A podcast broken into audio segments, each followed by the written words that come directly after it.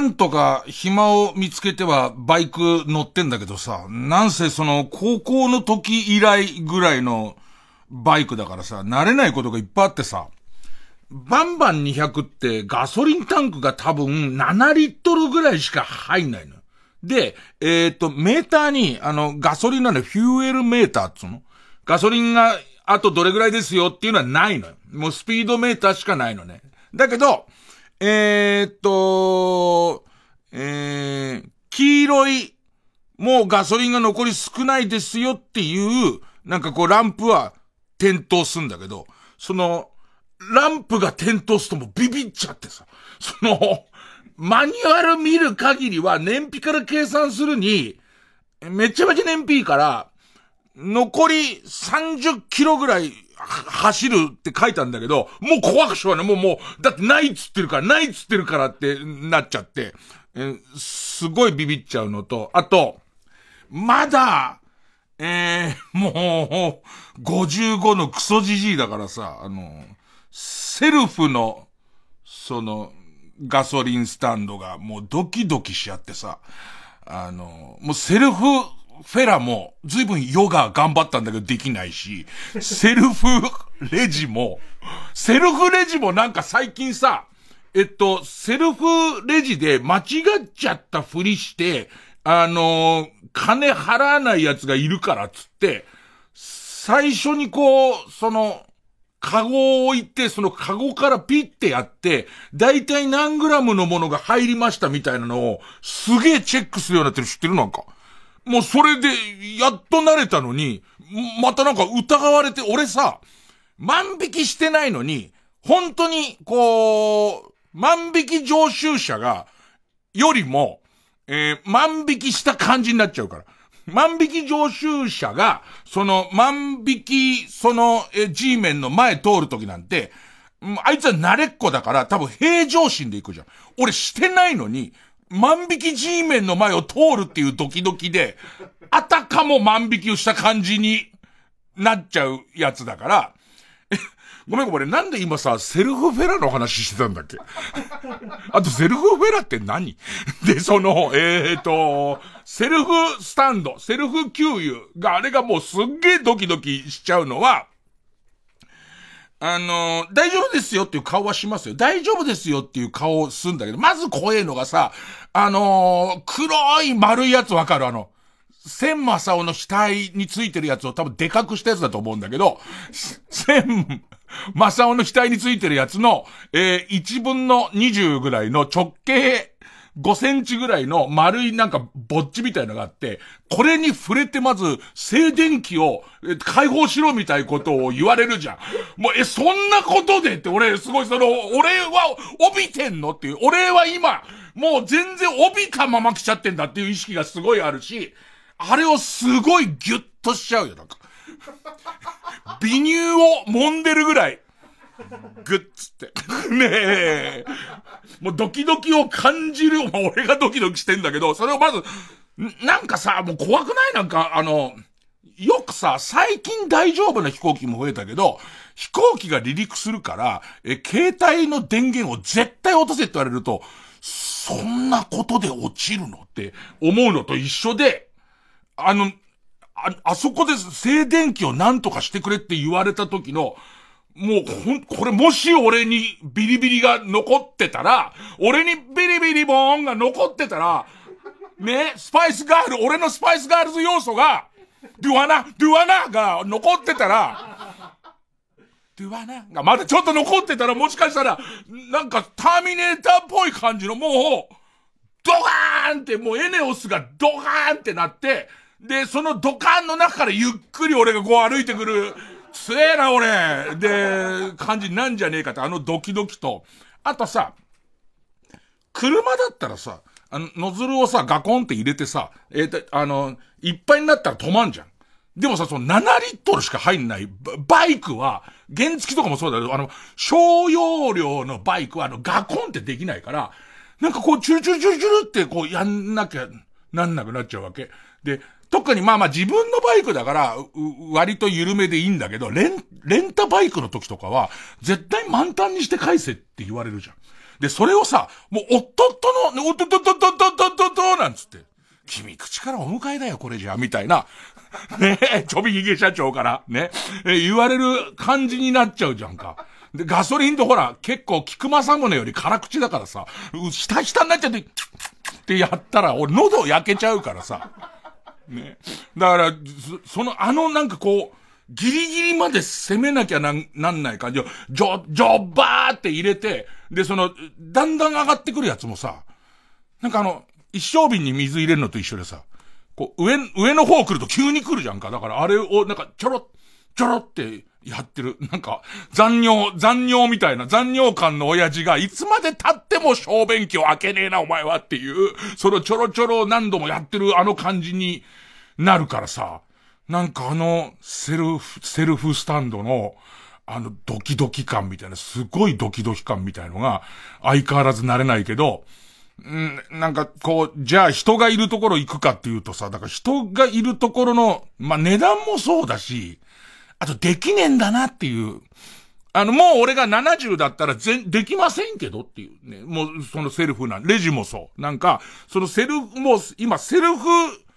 レジ6対、人いるレジ4ぐらいになってるじゃん。で、さらに、人いるレジも、その会計の P は、最後はお前やれよ、みたいな。あの、物を一個一個 P するのはやるけど、払うとこはセルフだよっていうのが、その、3個ぐらいで、ラスト1個だけが、ああ、できねえんだっていう、できない、できないやつ用にまだ1個なきゃいけねえわ、みたいになるから、そこに行くのもすげえ恥ずかしくて、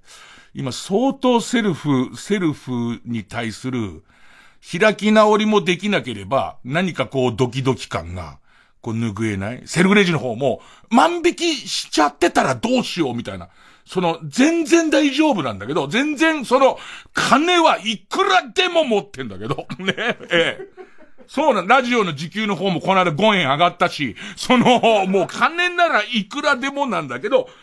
このセルフレジを無理して使ったせいで、間違えてうどん玉1個を打ち忘れたまま入れちゃってる可能性とか、あと逆に金はいくらでもあるんだけど、ちゃんとこの10円引きシールは反映されてるのっていう。その、えっと、元のその P のところは、なんかその10円引きシールにも、えっと、あの、バーコードがついてんだけど、それがずれて貼られてるから、前の10円引いてない、そのやつが、えー、出ちゃってるやつとかあるじゃん。あれの時の、ちゃんと10円は引いているのっていうね。ちゃんと10円引いてないとおかしいことになっちゃうからみたいな。金はあるんだけどね。金はあるんだけど、今もう日々。今日々そんな、そんなね、えー、コンピューター帝国に俺はもう完全に、あのー、支配されてるよね。俺の方がすげえ気使ってるから、あの感じの日々です。いきます。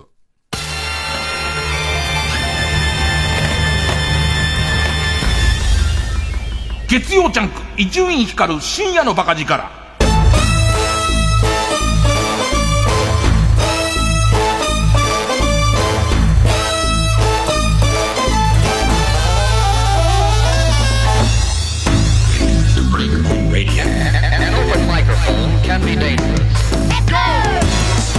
一方で、なんか毎週最近話題に出てくるこうチャット GPT。チャット GPT と話すのが面白くなってきて、今ほら、神さん、神さんがゴールデンウィーク明けにまた来日するらしいんだ。けど、神さんいないかもうほぼ独居老、独居老人だから、もう独居老人が言えてないぐらい、ね、独居老人だから、あんま喋り相手がいないんだけど、最近チャット GPT と喋るっていうのが、なんかね、これ言い出したら終わりなんだけど、あいつけなげなんだよね、なんかね。文京区、文京区で、えー、文京区、文京区で、水野のバット、古いビヨンドマックス、ビヨンドマックスってバットがあるんだけど、それの古いやつもう使わないから、えー、ビヨンドマックスを、文京区でビヨンドマックスを捨てるには、いつ出せばいいですかぐらいの感じで。で、な、コツとしては、それこそちょっとその先週、えー、大岡一門さん、高橋さんに教わってきたんで、コツとしては、あなたが文教区民だと仮定してくださいみたいなとこから入ると、まあまあ割とすんなりらしいんだけどね。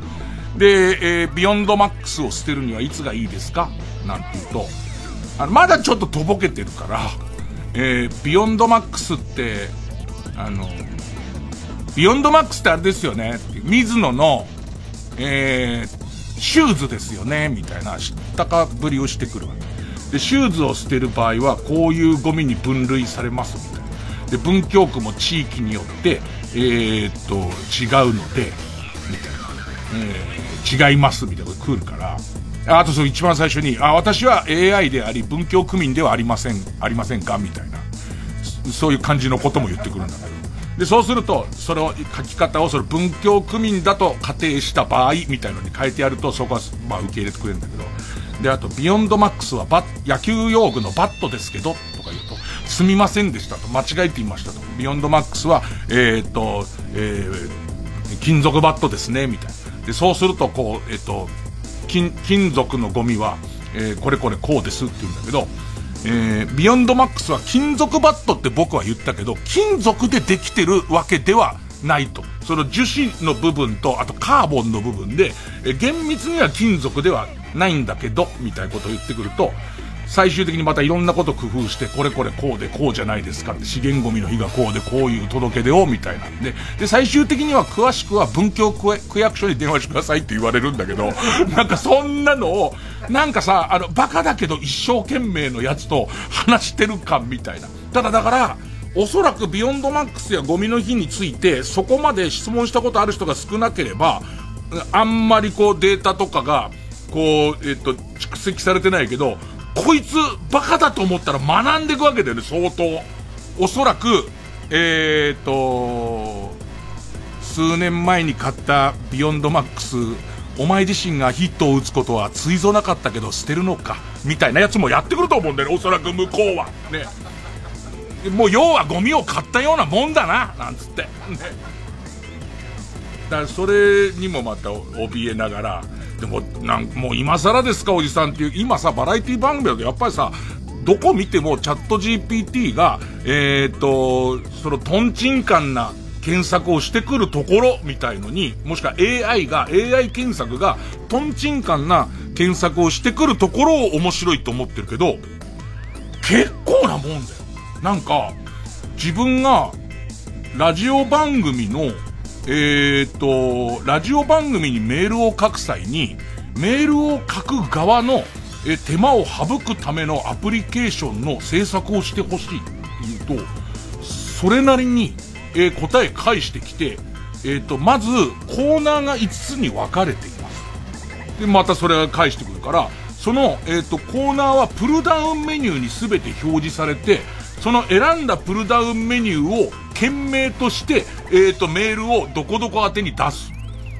ね、番組宛てに出してくださいって言って、で、さらには、その、えっ、と、件名と送信した日付と時間を、えー、件名に、えー、プルダウンメニューのコーナーの名前と、えー、送信時間をつけ、つけて、えっ、ー、と、こういうフォルダー分けをして並び替えてください。って言う？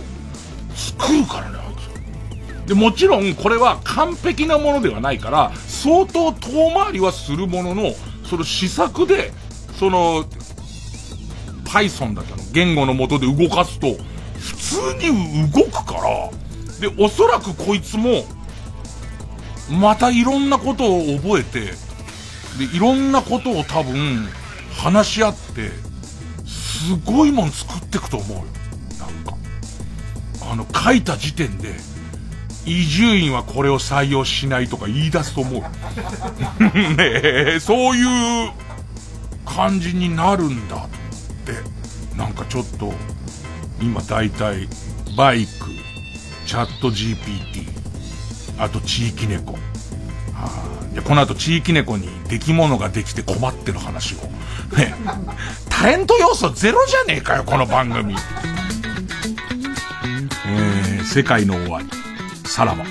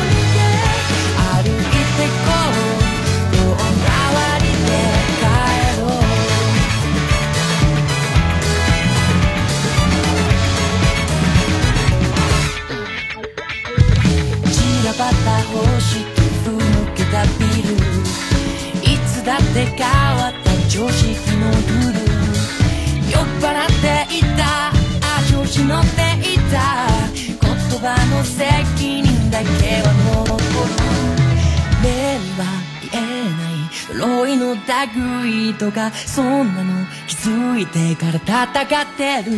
間に合う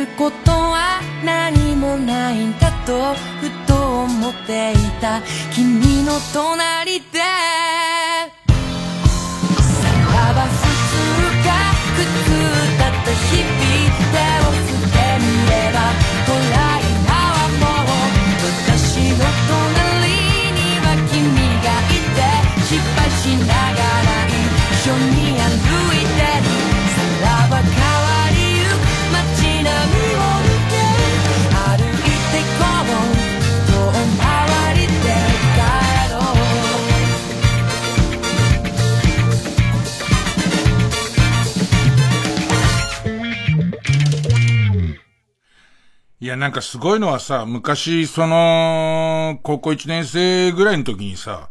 N ベーシックっていうさ、まあ、プログラム言語っていう簡単なプログラム言語みたいのを一生懸命覚えてさ、で、それでもこう、自分の中で実用には至らない、そういう職業にはつけなかったのに、チャット GPT のその Python っていう言語自体は難しいから、実際はその、できてきたものが不具合なく動いてるのかとか、効率いいプログラムになってるかどうかっていうのは、ある程度やっぱりその、えー言語の知識がないとできないんだと思うんだけど、一切わかんないまま、Python で書いてくれって言えばいいだけだから。でいて、その、これを動かすにはどうしたらいいのって言われたら、これこうしろっていうの全部言言ってくれるのね。でいて、すごい対照的だったのは、えーインベーダー、スペースインベーダーを作った、西門さんっていう、まあまあおじさんがいて、俺がだって小学校5年生の時に、まあスペースインベーダーできるわけだから、まあまあおじさんですよね。えー、俺がすでにおじさんなんだからおじいさんと言ってもいいですよ。で、えー、西門さんとちょうど対談して、ちょっと今度ネットの記事なんですけど、なんか西門さんの時代は、も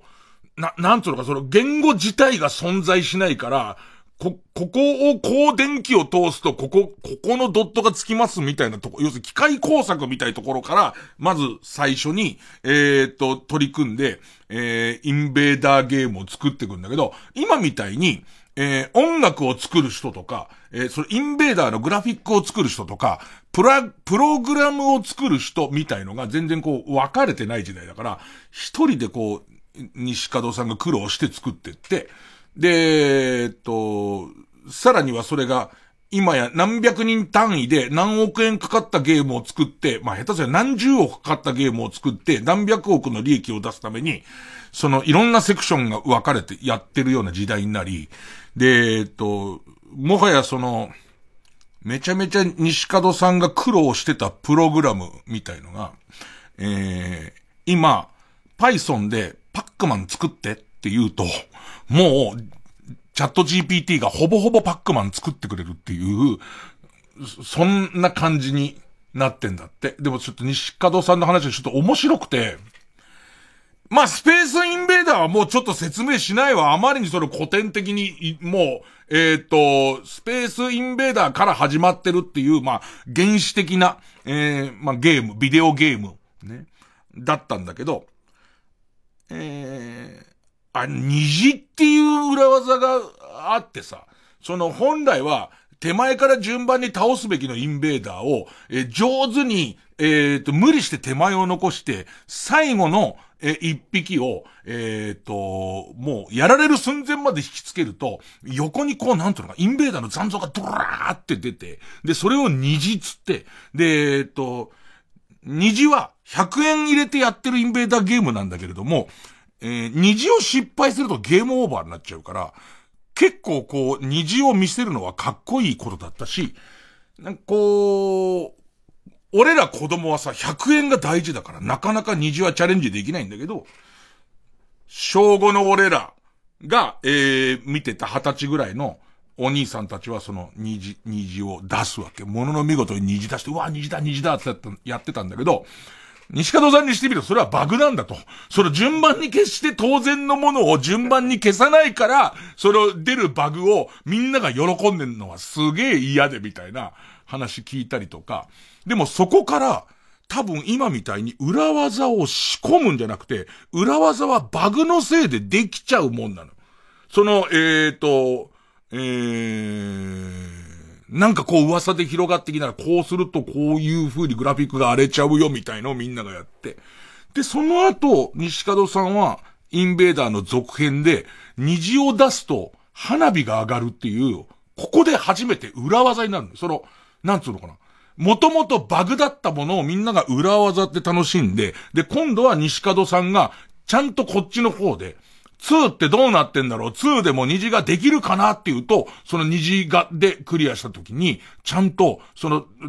拙いグラフィックで、えー、と、打ち上げ花火が出て、ちょっと音階のついた音楽がこう出るようになるみたいな。でもなんかすげえなと思って。で、なんかすごくその、西門さんの時代は一人で作ってる上に、えー、っと、だから一人で作ってるから、インベーダーについて分かってる人が、あんまりこう、西門さんしかいないから、えー、っと、バグを直したりするのも全部そうだし、もっと言えば、え基盤、インベーダーに飽きられちゃったら、今みたいにプログラムがあまり書き換えられないような状態の基盤を、えー、違うゲームに作り変えるみたいなのを全部一人でやってたらしくて、ちょっとその話と、あ、最近触ってるチャット GPT と、なんかすごい、すごいこう、長生きしたな、俺って。すごい長生きしたなっていうのを、思ったね。で、ずーっとこもりっきりでインベーダー作って、インベーダーヒットしたなって思ったのは、えっ、ー、と、どんな時ですかって聞いたら、あのバグが出たから、来いって、その大手のゲームセンターにこう呼びつけられるんだって。で、そうするとバグじゃなくて、あの、100円玉が、いっぱいになっちゃって入らない状態になってるっていう、その物理的な、そのもともとインベーダーなんてこれぐらいしか儲かんないって思ってた、そのコインボックスの大きさが、もうだから、えっ、と、デジタルなことじゃない、アナログの100円玉がこれ以上中に入らないから、そのゲーム機が動かないっていう状態の、その、なんていうの、修理依頼とかクレームがいっぱい来るようになって、ああ、なんか、すげえヒットしてるみたいな、そんな、そんな話をしてきましたよ。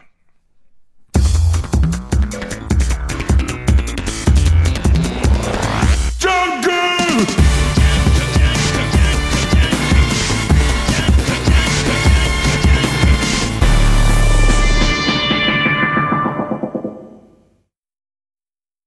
!TBS ラジオジャンクこの時間は小学館マルハニチロ他各社の提供でお送りします。最強教官の初陣君には警察学校を辞めてもらう。シリーズ10周年累計130万部突破。木村拓哉主演ドラマ原作。長岡弘樹教場シリーズ最新作。新教場好評発売中。小学館。わはは本舗の柴田理恵です TBS ラジオ公演わはは本舗全体公演新わはは。6月22日から25日まで中野ゼロ大ホールで開催。チケットは好評販売中。詳しくは TBS ラジオホームページのイベント情報まで。夢は終わらない。祭りは終わらない。わははは終わらない。皆さん劇場でお待ちしてます。18世紀フランス。死刑執行人シャルル・アンリ・サンソンを私稲垣吾郎が演じます。TBS ラジオ公演「サンソンルイ16世の首をはねた男」は今月30日まで東京建物ブリリアホールにて上演中。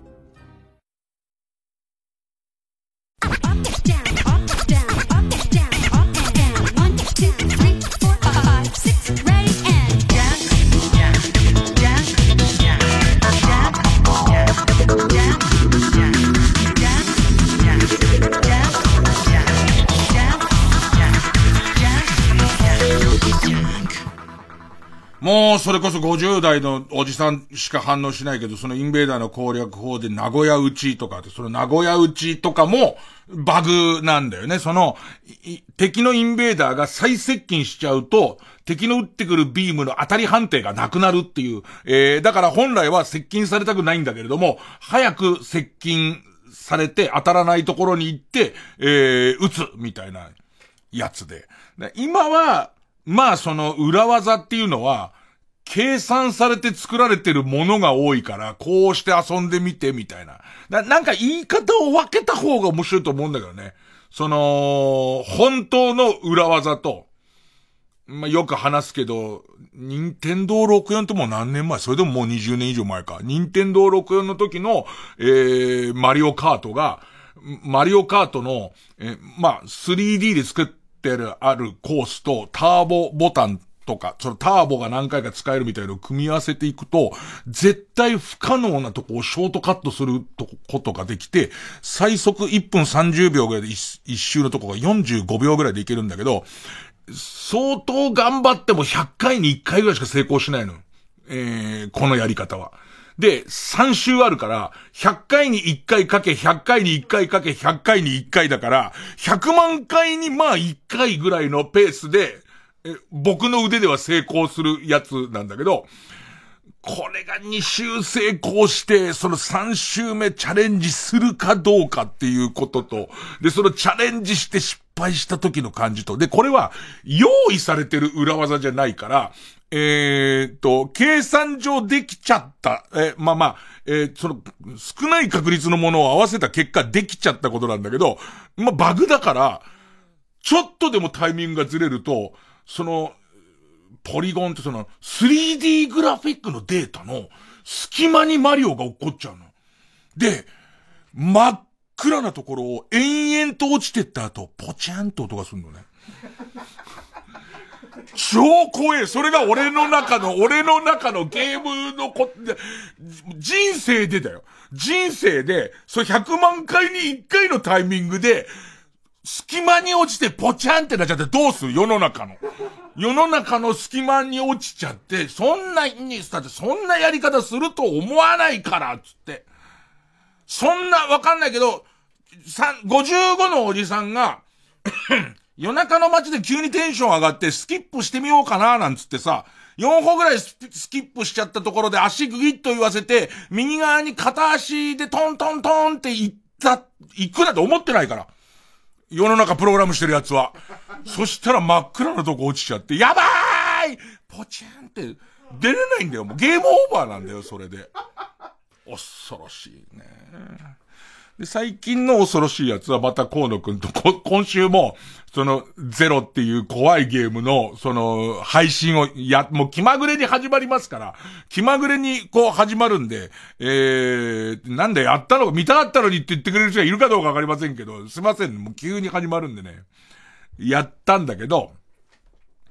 思わぬところでつまずいたの。は、これは、配信やってる人がわかるのかな？PS5 から直接 PS5 に配信の機能がついてるから直接配信するんですよ。でいて、一般の、その、一般、先週もちょっと触れたけど、一般の配信者の人は、その、いろいろネタバレの決まりとかを守りながら配信してくれて構いませんよ、つって。でいて、え僕みたいタレントだったりすると、ちゃんと、えっ、と、やっていいですか？って言って OK が出たら、やっていい。で、えー、コーエー、うん、テクモゲームス。で、いくつか決まりはあるわけ。例えばネタバレを完全にしちゃダメだから、この章以降は配信しないでくださいとか、あるわけ。ね。えー、っと、それから、えー、いわゆるこう、スーパーチャット投げ銭は、その設定しちゃダメですよとかある中に、必ず、マルシーを入れてくれと。マルシー、ニンテンドー、えー、光栄、えー、テクモゲームスを入れてくれって言うんだけど、このパソコンでは、もしくは携帯では全然普通に出せるんだけど、この PS5 に、PS5 の、えっ、ー、と、日本語変換で、マルシーっていう記号がどこを探しても出てこない。す、ずーっと、その、え、マルシーってどう出せばいいので、ずーっと、なんだったらもう、マルシーのこのコピーライトは、もう、チラシの裏にマジックで書いて、最初カメラで撮って、ずっと出してなきゃダメなんじゃないかが、ほんとマル、あれ、未だに、その PS5 でマル、お前らが要求してんだぞと、俺からしたら、俺から向こうだから、PS5 から向こうは。なのに、マルシーが出せなくて、結局一旦始めてパソコンで入って、パソコンはマルシーすぐに出るから、ずーっと河野和夫と、えっ、ー、と、C で変換したら出る説だって、それ携帯は C で変換すると出るの。で、コピーライトで出んじゃねえかとか、著作権で出んじゃねえかとか、マルシーで出るんじゃねえかとか、一切出ないの。どう、どうすりゃいいんだよ、みたいな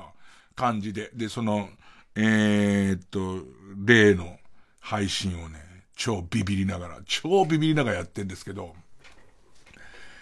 今は、河野くんも僕も顔出しをしないで、ゲーム画面を見てほしいから、そのゲーム画面だけを、えー、っと、出して、声を後ろにこう入れてるんですけどね。えー、で言って、アーカイブとか残してないんですよ。なぜなら、途中で言ってることがくだらなすぎるから。怖くなくしたいっていう河野くんのリクエストで合わせて、俺ずっとブルゾンチームのネタを完コピしてやったりしてるから。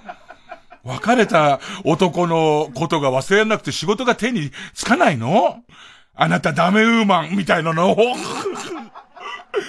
ずっとやってるから。ね。この世に男が何人いると思ってるの？なんて言いながら、この子はお化けと戦ってんですけど、35億つってね。やってますから、ね。えー、こんなものアーカイブに残したら恥ずかしくても生きていけませんから。やめてますけど、まあ、なんかその、顔を映してないけど、ちょっと顔を映すシステムを入れよう。やっぱり、顔を出そうって思っ、こんなブサイクな顔必要ないと思ったんだけど、俺らの顔を出そうと思ったのは、結局、ゲーム画面だけを見られちゃうと、要するに、コントローラーを触ってたりとか、それ俺らの追い詰められてる感がわからないわけよ。だから、お化けが出てきて追っかけてきてるのに、あらぬ方向を見てぐるぐる回っちゃってることしか見えないわけ。あの、こっち側はその、え、変なその、えっ、と、廃病院みたいなところを、えー、探検してる美少女なんですけど、で、カメラで撮ることでお化けを退治できるんですけども、結局、俺らの焦ってる顔を見てないと、変なやつなんだよね。目の前でお化けが来てるのに、くるくるくるくるくるくるってなってたりとか、急に、その、えー、目の前にお化けいて、えっ、ー、と、キビスを返してるのに、えっ、ー、と、本棚に向かってずーっと続きをしてるような状態になっちゃうわけ。で、そうするとさ、見てる人からしたらさ、えっと、何やってんだよってなるじゃん。でもこっち大変だから、こっちのそのビビり方をちゃんと見せないと、ちょっとこう、ダメだな、みたいなことで、で、こう自分を撮るカメラをどう入れていこうか、みたいな、えー、ことになってくんですけど、ちょっと一回 CM 行きます。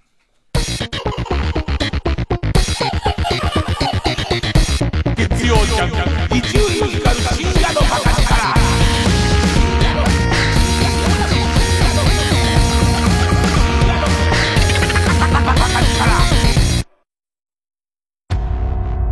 エビとマルハニチーロついに宿命の出会い網を操る男たちを前にマルハニチーロの腕が鳴る。次回「パイレーツマルハニチーロ」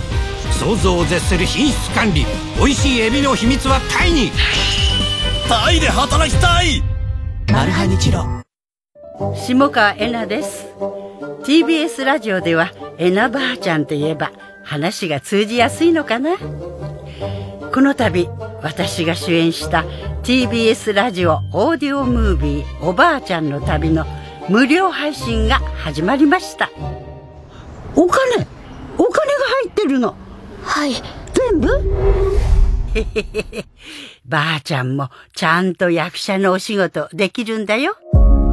おばあちゃんと孫が紡ぎ出すハートウォーミングミステリー。各種ポッドキャストサービスで配信中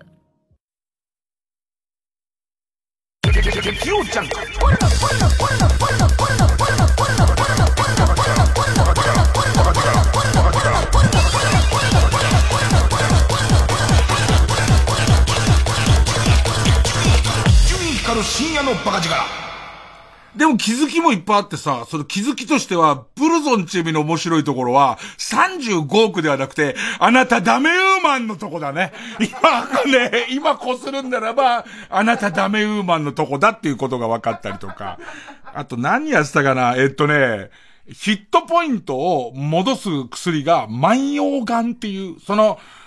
時代いくつ、あれ、大正ぐらいの設定なのか、明治ぐらいの設定なのかな。だからちょっと和のテイストがいっぱい入ってんだけど、茶筒に入った万葉丸っていう薬を飲むと、えー、やられてる途中も、えー、ヒットポイントを回復するんだけど、それを飲む時ってのはピンチってことで一番怖いとこだから、一応二人で決まりを作って、万葉丸を飲んだ時だけは、万葉丸って言うっていう決まりと、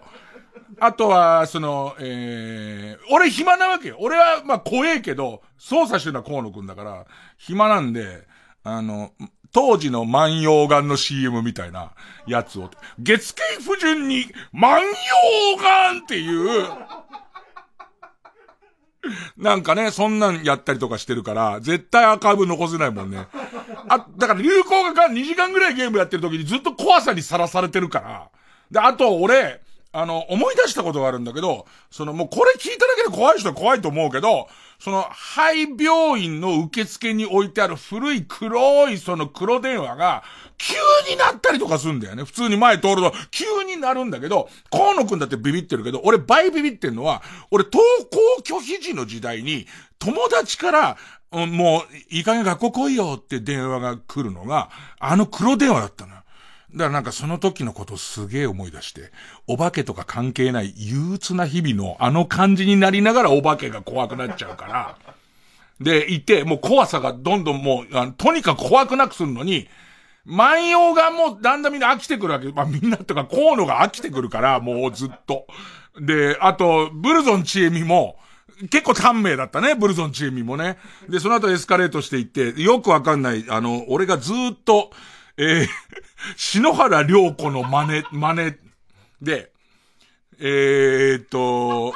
ずーっと篠原涼子のモノマネで、ね、ふざけんなよーって言い続けるっていう。漠然とした。一度も見たことない派遣の品格の設定でずっとっていう、派遣を舐めるんじゃないとかってずっと言ってるっていう。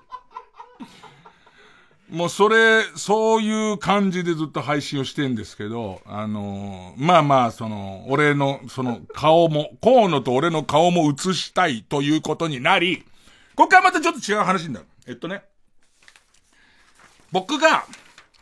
インスタ360っていう会社がまあまあ好きで、前からそういうこう新しいギアが出ると買うんですよ。その360度全部撮って、後でそのカメラの角度を変えられるような、後でその、え、映像が全方向撮れてるから、えっ、ー、と、映像を動かせるようなカメラを作ったりとか、もう一個今、インスタ360リンクって言って、ちっちゃいカメラ、ちっちゃい、それこそ配信とかに使うカメラ、自分を撮るカメラなんだけど、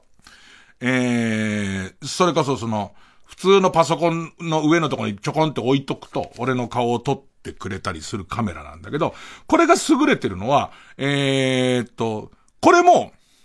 カメラの首、亀首が、亀首が、えー、っと、あの余った皮が溜まるところね。えー、っと、あの、で、めくるとそこのところチンカスがすげえある、あの亀首が、えー、お、えー、っと、デジタル化したものが、えっと、ギア化したものが、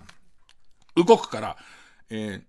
えっ、と、画像を認識して俺の顔を追っかけてくれる。俺の顔、俺が例えば立ち上がれば立ち上がったら追っかけてくれるし、えっ、と、右にずれれば右の方にくるくるくるって向いてくれる、そのすごいちっちゃいカメラを一個持ってて、で、このカメラの映像と、映像と、えっ、と、えー、PS5 と、PS5 の映像と河野くんの映像みたいのをミックスして、で、まあ、配信したくて。で、さらには、えっと、配信する用のスイッチャーみたいのを持ってるんですけど、これも割と優れてるスイッチャーで、えー、スイッチングが、その、できるのと同時に、三つ映像を入れてたら、この三つの映像のデータを丸々こう録画してくれるから、後でまた編集するのも使えるみたいなことがあるんですけど、で、このスイッチャーさえあればパソコンはもういらないんですよ。で、スイッチャーに直接、えっ、ー、と、HDMI で、バンバン、えー、映像を入力していけばいいんですけど、一つだけ。そのさっき言ってた、その、インスタ360リンク。ね。多分こんな夜中にうとうとしながら聞いてるから、あ、あのチンカスが溜まってるカメラって思っちゃってるでしょうけど、その覚え方は全く違います。で、その、えっ、ー、と、俺を追、追跡していろんな方に勝手に動いてくれるカメラ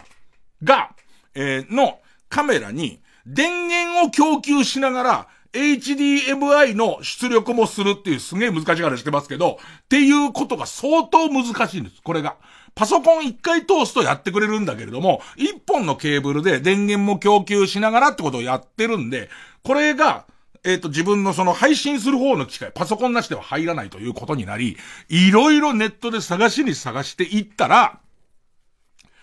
どうやら、中国のメーカーに、えっ、ー、と、それができるものを出してるメーカーがある。っていうことが分かって。で、えっと、正確に僕のカメラに対応してるかどうかは分からないんだけども、似たようなカメラが対応してるっていうことが分かり、で、さらには、イギリスかなんかの YouTuber が、えっと、まさにその中国のパーツを使って、えっと、俺のやりたいことをやっている。俺と同じカメラと、俺と同じそのスイッチャーであり、その録画できる機械を繋げてる人がいて、これなんだと思って、で、えっと、中国のサイトに行ったら、それは売り切れ、売り切れだと。で、その、えっと、今物がないっていうことになり、で、途方に暮れていて、で、そこで、先週も話に出てきた、その大岡一門さんってこの手のことに超詳しい俺の師匠みたい人に、今こういうことで困ってると。この中国のメーカーのこの、えっ、ー、と、機械が、もうその、えっ、ー、と、売れちゃって全然手に入らないんだけど、これに類するような機械は何かないですかね？っていう。で、あの、お、お暇な時でいいんで、アドバイスくださいぐらいのことを言ったら、多分、5分経ってないのに、5分経ってないのに、4項目ぐらいの、えっ、ー、と、これに対する対処法みたいな。俺でも相当探したよ。相当探したけど見っからないんだけど、カナダにこういうのを売ってる人がいて、その仕様を見る限り、かなり、その、えー、伊集院さん探してるものと似てる、似ていますと。で、この、カナダから買うとこれぐらいの値段なんだけど、これは実は、えー、カナダのメーカーのえー、から売ってるけど、作ってるのは中国のこのメーカーっぽいと。でいて、このメーカーの直販サイトがここにあるので、ここから買うと割と早めに手に入るんじゃないかっていうことと、で、さて、伊集院さんが持ってる機械と理論上繋がるけどどうなんだろうってことに関しては、また、全然違うサイトに、えー、インスタ360リンク、リンクと、えー、かなり似た構造を持っているカメラと、そのカナダで売ってる、えー、パーツをつなげているっていう、えー、情報があるんで、みたいなことを、5分だよ。5分でどうやったら出んのっていう、なんかその、なんつうのかな、猛烈な、こう、知識のある人の、そのレスポンスの高さと、あと、こんな頭脳を、俺ごときの、俺の、ブルゾンチエミのコピーを映すためのシステムに、こう、お願いをすることの、なんかこう、申し訳なさとか、なんだ、たまにこうネットとかですごい人に出会うんだけど、前も、えー、猫の出来物の話をしていない。あんなコンピューターの用語難しくて聞きたくないけど、猫ちゃんはどうなったののリスナーを完全に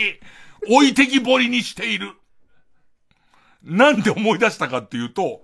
あの、猫がアライグマに襲われるって話したじゃん。あの時に、そのアライグマを撃退するどうしたらいいっていう話がどんどん流れていって、えー、っと、最終的に、ネット越しに、えー、向きを変えられる、しかも、えー、カメラで、えー、今、このこのエアガンがどっちに向いてるかを制御できて、で、カメラ越しに、えっと、映せるっていうエアガンがあったんだけど、それはどうも随分前に売り切れているらしいみたいな、えー、っと、話で途方に暮れてた時に、えー、っと、SNS、ツイッターに、いや、いろいろ探してみたと。で、おそらく伊集院さんが言ってるし、ラジオの情報だよ。伊集院さんが言ってるのはこれで、これは確かに何年前に終わってんだけど、この画像検索をかけると、これを作ってる国が分かったと。でいて、この国の、その、えっ、ー、と、えー、ネットサイト的な、アマゾン的な、えー、ページの中に、在庫ありってなってるところが、ここでありますと。で、このページを、えー、翻訳エンジンで和訳すると、在庫があることがわかりますっていう感じのやつを教えてくれた人がいて、ね。で、えー、っと、結局、まあ、結局のところ、それに関しては、えー、っと、そこに注文したけど梨のつぶてっていう、えー、状態で、で、まあ、手には入ってないんだけど、なんかさ、ああいう人って、なん、なん、ああいうすごい人って、何なのかな？何なんだろうね？で、すごいのはその二人とも、親切心と、その能力との、こう、凄さっていうのかな。いやいや、なんかね、ええー、まあ、ラジオでさ、こういうことを俺が困ってるんだ、みたいな話すると、急、ラジオ聞いてる人なんか、基本的には野獣までいいから、普通に例えばこうツイッターとかで帰ってくることとかって、ええー、マルシーなんか簡単に出るじゃん、みたいな。ん、ね、それも、半分ぐらいしか聞いてないから、えっ、ー、と、パソコンでマルシーなんかすぐ出るじゃんっていう。いやいや、そういう話じゃないじゃん、みたいなのと、ね。えっ、ー、と、マルシーなんか、カッコ C、カッコ閉じでいいじゃんって書いてくんだけど、それは俺の決めることじゃないから、向こうが、その、その、権利を使っていい時にはこれを入れてくださいって言ってくることだから、俺のことじゃないし、みたいな。それでいいじゃん。中途半端なことただ投げてく。自分が、えっ、ー、と、その、マウントするために投げてくればいいよ。投げてくればいいことなんだけど、なんつうのかね。中にいる、あ、なんかネットってやっぱ集合値の、すごい面白い集合値みたいなものを感じさせるような、えー、っと、能力の高さと、親切心を持ってる人、こういう人に何かいつもご恩返しできないものかって思いながら、もう猫ちゃんの話をする時間はないなーってまあ思ってますね。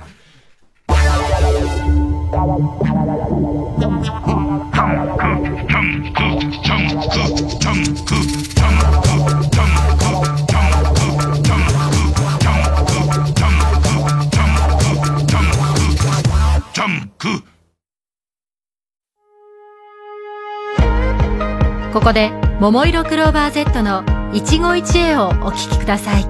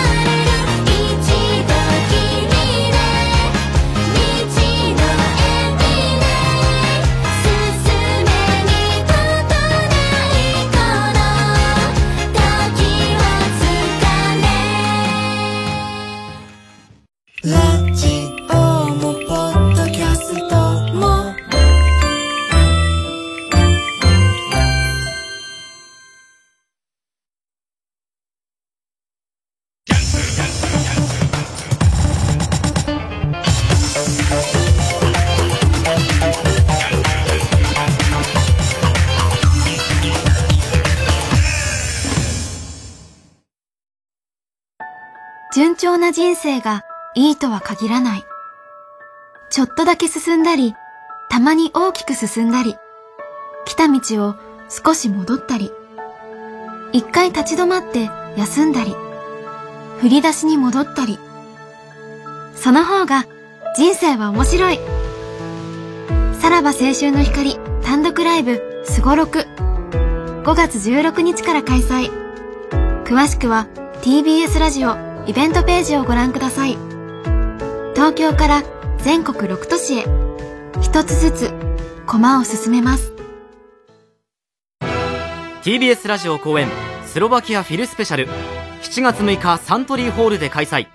スメタナモルダウ。ドボルザークチェロ協奏曲新世界より。スラブの名曲を名門スロバキアフィルの演奏で。詳しくは TBS ラジオのホームページイベント情報まで。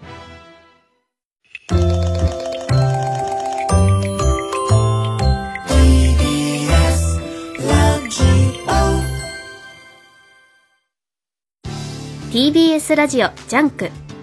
この時間は小学館マルハニチロ他各社の提供でお送りしました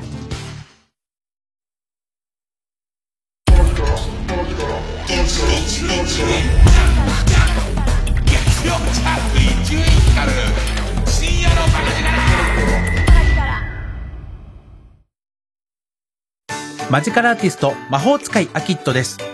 お芝居とマジックを融合させた新しいマジックショーをお届けする僕の舞台が間もなく始まります。今回は新作のストーリー。ロボットのオーナーがオープンさせた不思議なおもちゃ屋のお話です。おもちゃ屋さんでワクワクした子供の頃のあの気持ち思い出してみませんか ?TBS ラジオ公演魔法使いの頭の中おもちゃ屋ピパポ東京公演は5月3日から7日まで恵比寿のシアターアルファ東京で開催。詳しくは TBS ラジオのホームページイベント情報をご覧ください。TBS ラジオをお聞きの皆様アンです。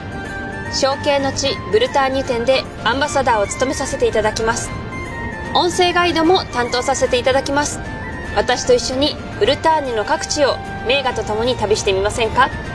現在上野の国立西洋美術館にて開催中です。ぜひお越しください。TBS ラジオ公演象形の地ブルターニュ展は現在開催中です。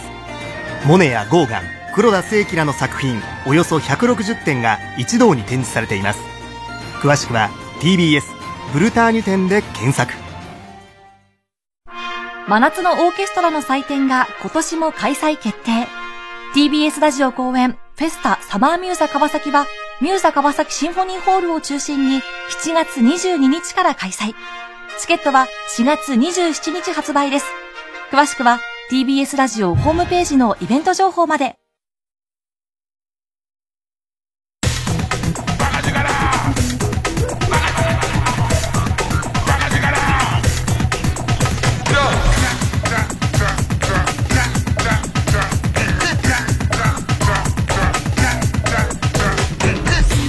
月曜ジャンク一丁院光る深夜のバカ力。今さ、目の前にその、高橋さんとのやりとりをさ、パソコン出してみてんだけどさ、その、5分の段階で来たやつが、えーっと、僕がその売り切れだって言った機会に関して自分の知り合いの誰々さんが持っている可能性があるので、えー借りることができるかもしれません。えー、2は、それと同等の、えー機会が、日本の国内で、えー貸し出し機があるっていう会社が、あるんだけど、その、えー日本での国内代理店で、えー貸し出し機サンプルがありますっていうのが確認できてるんだけど、えっ、と、値段がわかんない。借りたところで、えそこの機械には値段が書いてないからわからないっていうのと、えっ、と、途中に超小型 PC で、を真ん中に、こう、かませることで、えー、大きいパソコンを使わなくても、えー、もともと買おうと思った機材と同じぐらいの大きさの、えー PC をかませれば、えー動く可能性は高いけど、えー遅延等に関してはわからないと。で、さらにはそのカナダにこういう会社の値段の安いのがあるけれども、その今の段階では動くかどうかに関しては確信が持てないよっていうの。でいて、えー、っと、ちょっと検討しますって書いて、その数分後に、えー、誰々さんが持ってるかもしれないに関しては今メールでお持ちかどうかを確認してて返答待ちですと。でいて、もう一個に関しては、えー、っと、その、貸し出し機はあるけれども値段がわからないところをいっぱい調べていったら、えー、アメリカのアマゾンで、えー、っと、8万円ぐらいするから、代理店が間に通したとなるともう10万円になっちゃうんで、その値段的に、僕2万ぐらいのものを買おうとしてたから、コストが合いませんと。で、超小型 PC は誰々さんが持ってて、その人は、前に僕一回行ったことある人なんだけど、伊集院さんの家から近いから、もしかしたら貸してもらって遅延を、確かめることができませんと。で、さらには最後の、結局僕が注文したやつなんですけど、えー、その、えー、っと、それカナダの会社で、え、売ってるけれども、大元は中国の会社で、え、そこが直販をやってるので、こうすると多分一番安いのは手に入りますって、多分全部で10分15分ぐらい。このレスポンスの答えが出るまでに。でいて、当たり前なのは超一流の人なんだよ。超一流の人が、もともとこの人ラジオを聞いていたっていう関係で知り合った人なの大岡一門さんとかって。なんかさ、ちょっと泣い、泣いちゃうぐらいすごいんだよね。俺のできることは美味しいパンを持っていくことぐらいしかもう。もうそれぐらい、それぐらいしかっていう。美味しいデニッシュ食パンを持っていくことぐらいしか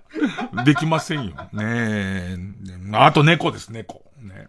猫がもうさ、もう本当にね、えっ、と、恐ろしいぐらいの動物虐待、猫の虐待をしている僕ですけども、まあ、最終的には、えっ、と、カリカリを少し柔らかくしたやつの上に、気持ちべっちょべちょの、あの、チュールって書いてあったかな？チュールって書いてある、べっちょべちょのゲル状のね、あの、な、なんだろうね、あの、えー、褐色の青っ鼻みたいなやつを、べちょべちょにしてやったりとか、えっ、ー、と、することで嫌がらせを続けていたんですけど、な、いなくなってた方の猫がね、で、あの、缶詰開ける音に反応してすげえ来るということが分かり、うちでは缶詰を開けたことがないのにそうなってるってことは、おそらくいなくなってた理由は、よそで缶詰をもらってんな、みたいことも分かってきて、じゃあもう、あの、もっといい缶詰を与えてやるよ。それでもうこ、ここでは缶詰がもらえるんだっていう、でいて、えっ、ー、と、えー、留守、留守中にとか浮気して缶詰もらいに行ってた家がもうあいつは来ないって諦めて、その買い置きの缶詰をやめた頃にこっちも急にやめてやろうと思って、あの、さらなる、さらなる嫌がらせをしたんですけど、もう一匹の方がカリカリを食わなくなってたのは、その缶詰やチュールを与えてもらったせいなのかと思ってたら、なんか顎のとこに出来物ができちゃって、でっかい出来物ができちゃって、どうやらその咀嚼力がなくなっているから、もともと好きだった煮干しも、えー、あ、魚の死骸も、その、魚の未来も、ミイラも、魚のミイラも食べなくなっちゃったんで、どうしたんだろうと思ってよく観察して、まあ、神さんもカメラ越しに観察したら、なんかその、顎のとこにでかい出来物ができちゃってるらしくて、は、こいつ、これ増えてたらケルベロスになるのぐらいの、その、大きさになっちゃってるのもすごい。その、横のコブみたいなやつが大きくなっちゃってて、で、これをどうしようかなっていう、なって、で、今、猫缶の一番どうやら、こいつらが好きなやつはこれっていうのが分かって、その猫缶を開けてる時の、開けてる時の無防備さみたいな相当なもんなのよ。その、今まで俺に心を開かなかったんだけど、猫缶にだけは相当心を開いてて、猫缶開けてると背中触れるぐらいになってんの。ね。で、えー、っと、で、どっかでこいつを捕獲して、その、こういう地域猫のこと面倒見てくれる、えー、医者が、その、駒沢の方にいるんだけど、駒沢まで連れてって、で、その腫瘍を何とかしてもらって、戻さないと、こうならない、ならない状況になっってんですよ。ね。もうこれは俺が今後いろんなテレビに出る時の偽善者アピールのために必要な、ね。えー、えー、俺の飼ってる猫でもないんですか、どうなってくれてもいいんですけど、まあその神さんにも言われて、ちょっとその、やってやって、その乗りかかった船だからやってやってくれみたいなことになってんだけど、これがさ、一回捕獲に失敗したら終わりっていうのと、その神さんが来んのがゴールデンウィーク明けで、ちょっとこいつの元気のなさが結構な元気のなさだから、早めにやらないと気持ち悪いじゃん、猫の死骸って。全然かわいそうじゃないけど。俺の家の駐車場に猫の死骸があるのがもう、うわ、気持ち悪い気持ち悪いってなるから、その、やんなきゃいけないんだけど、これが困ったことに、まず、取らなきゃいけないじゃん。捕獲しなきゃいけないじゃん。で、これ捕獲失敗したら俺終わりだと思うんだよ、こいつ。もう一生、うちに来ることもなければ懐かない状態だから、一発で捕獲しなきゃいけないのと、神さんがいないから移動手段がバイクになるのね。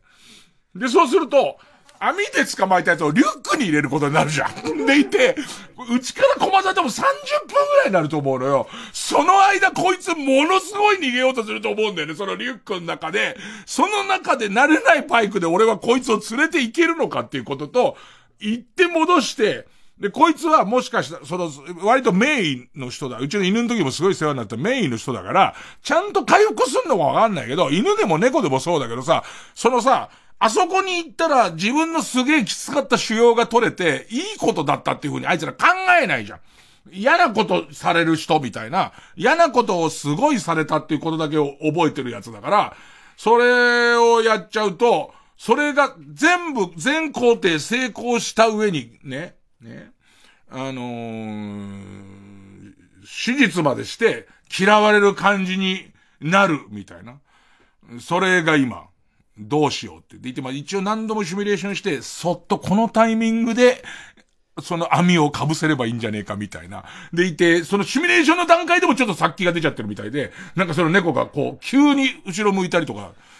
するから、あれはどうしたら、今どうしたらいいもんかなっていう、まあ、考え中。ね。新たな、こう、なんていうの、そうやってずっとずっとこの人、俺が、こう、病気を治してあげた上で、健康な状態で、一から虐待し直そうと思ってるから、今はその虐待準備としてのね、しての今、えー、悩みなんだけどね。えー、じゃあ曲いきますかね。ピーナッツバターズで。あ、久々に好きな名前だな。ピーナッツバターズっていろんな会議をした結果決めたんだろうね。どうだろう。ピーナッツバターズで。で、つって。よく反対もせずにこれになったね。何人組か知らないけど。えー、どうする俺が野球チームの名前ピーナッツバターズにするっつったら。遠回りに反対するだろう。でも結果相当いいですよ。えー、シーソー感。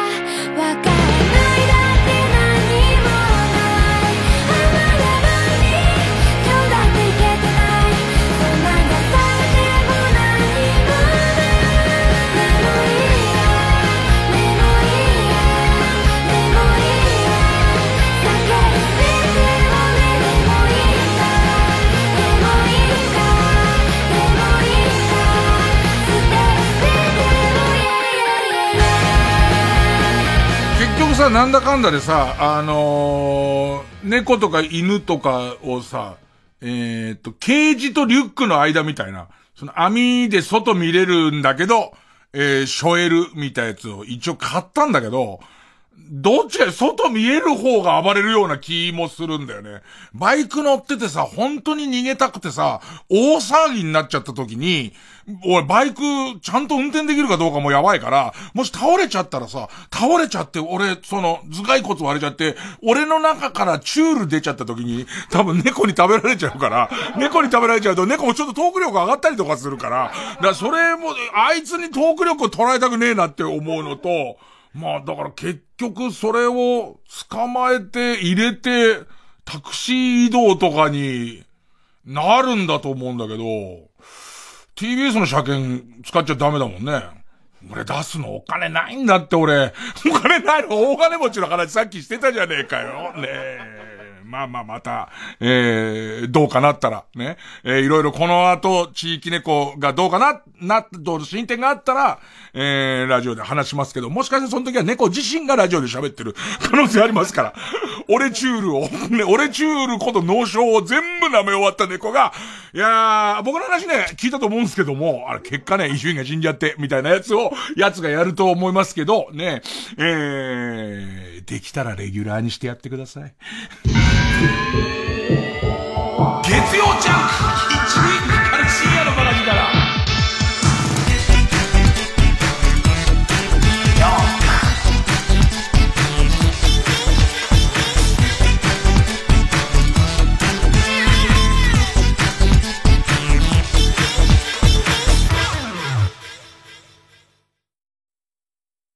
TBS ラジオジャンク。この時間は小学館マルハニチロ他各社の提供でお送りします。もしもし皆さん聞こえてますか？眠れない夜って何してますか？僕は「君は放課後インソムニア」っていう不眠症の高校生2人の漫画を読んでます。眠れない夜も悪くないなーって。それ6月に映画になるよね。私もコミックス読んでみようっと。小学館。TBS ラジオ公演「ラストマン・イン・ザ・ダーク」日曜劇場「ラストマン全盲の捜査官」と暗闇のソーシャルエンターテインメント「ダイアログ・イン・ザ・ダーク」のコラボイベントが6月30日まで東京竹芝ダイアログダイバーシティミュージアムにて開催。詳しくは「ラストマン・イン・ザ・ダーク」公式サイトまで。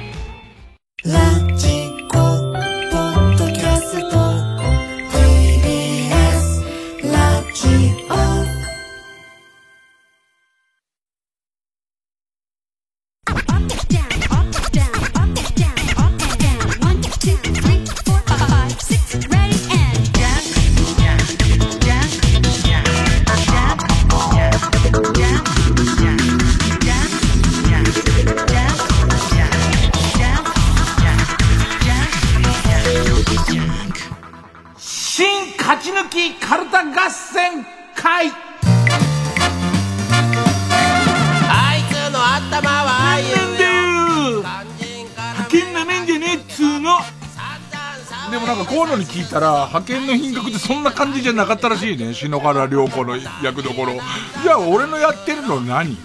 知らねえよ。なんなんだよって篠原涼子が言ってるイメージだけすげえ、なん、なんだっつーのって言ってるイメージだけあるんだけど、これ何？何これ？ねえ、知らねえよ。ねえ、番組オリジナルのカルタを作ろうという新勝ち抜きカルタ合戦会。えー、このコーナーは毎回2つのテーマのカルタが戦って生放送で番組を聞いている皆さんからのメール投票で勝敗を決めます。えー、対戦するのは前の週に勝ち抜いてきたカルタと現在たくさんのテーマを同時に募集している予選ブロックの中で一番盛り上がっているチャレンジャーのカルタです。えー、勝つごとにあ行、家行、作業と進んで負けると予選ブロックに戻ります。和行を勝ち抜いたカルタはゴールインです。同じ文字で3連敗するとテーマは消滅になりますと。さあ、えー、今週の対戦カードですが、まずは勝ち抜き中です。令和を生きる僕らには、犬も歩けば棒に当たるとかよくわかんねえので、とりあえず犬か棒が出てくるカルタを作ろうという、えー、テーマの、令和犬棒カルタ。今週は家業のカルタになります。えー、対する予選ブロックから登場のカルタは、おてんばで泣き虫、いたずら大好きだけど魔法の国のプリンセス、魔法少女イジュピカちゃんのキラキラした日常が知れる女の子向けのとってもキャワユイカルタを作ろうというテーマの魔法少女イジュピカちゃんカルタです。えー、今週は作業ですね。犬棒が家業。イジュピカちゃんが作業ですね。じゃあ早速こちらから、令和犬棒カルタ Who let the dogs out? 週前半棒が多いんだよね。えー、ペンネーム、釧路ダンディ。片っ端からひろゆきの切り抜き動画を見てもろに影響を受けたコリコーないけすかねえ親戚のガキを小づく専用の棒。他には使っちゃいけないんだ。他にはもう小づく用、用の、その、先っぽの丸みとかね、丸みの残し方とかは、この棒でなんとか面打てませんかね？あ、これ専用の棒なんで。衛生的にも専用の棒なんで、つってね。うーん。雑にあばらんところにこう、小づ、小づきますと、スルッとこう、あばらとあばらの間に潜り込むようになってますんでっていう。うんえー、ペンネーム、スズムシ食べた。か、かけそば一杯を親子三人で分け合っていたので、かわいそうに思いエビの天ぷらをおまけしてあげたが、会計の際にバッグの中から大量の金の延べ棒がちらりと見えて、腹が立つとかより、なんか事件の香りがすごいする。金の延べ棒って、ほんも、あの、インゴットのことを言うのか？金の延べ棒って、こあの、インゴットって本当にの、延べ棒みたいの、漫画とか映画の中でしか見たことないな。えー、ペンネム終電万事か。硬い棒で、イノシシの頭蓋骨を叩き割ることで、苦しませずに殺すのがせめてもの救いだと思っている方がマナ。柔らかい棒でひたすら叩き続けることで、他のイノシシたちに、ここが危険であることを教え込むのが、せめてもの救いだと思っている方が、かな。へ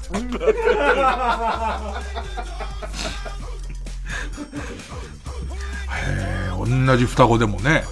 野に降りてきた暴れイノシシの対処がこんなに違うなんてね。ねえー、スズムシ食べて、か、角の拓造じゃねえよ角の拓造じゃねえよくそ。なんて強情な奴だ。これだけ棒で殴られても、なお自分が角の拓造であることを認めないとは。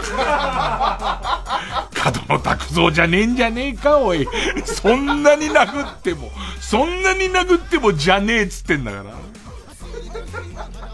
角野拓造自身が、角野拓造であることを認めない理由がもうわかんないからね。うーん。ペンネーム、ハトコは授乳中。か、海水浴に来たんだよね。ここ、どこ？真っ赤な棒がたくさん立ててあって怖いんだけど、ここどこ？お、泳いでいいの？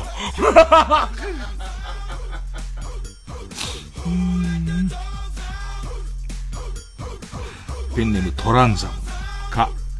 雷の学ぶくんは棒でなんとか、何度か殴ったらそれ以上はボケてこないようになるからこのやり方がおすすめだよって。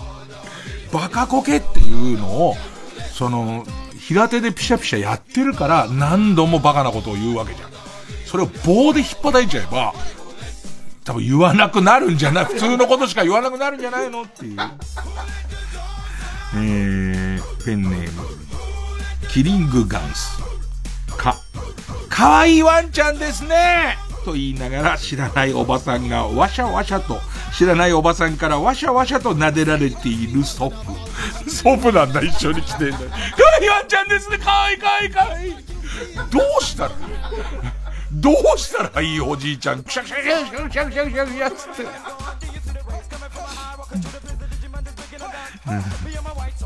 う、ランニング大好き。か、加納姉妹の香水の香りのせいで、警察犬の鼻は効かなくなってしまいました。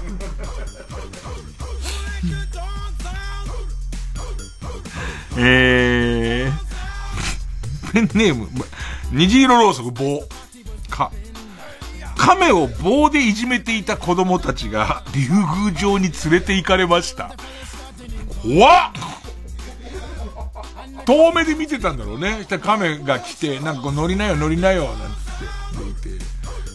すごいこう、口八丁手八丁で亀の後ろに三ケツぐらいのバナナボートみたいな乗り方して、ブクブクブクって行ったの見て、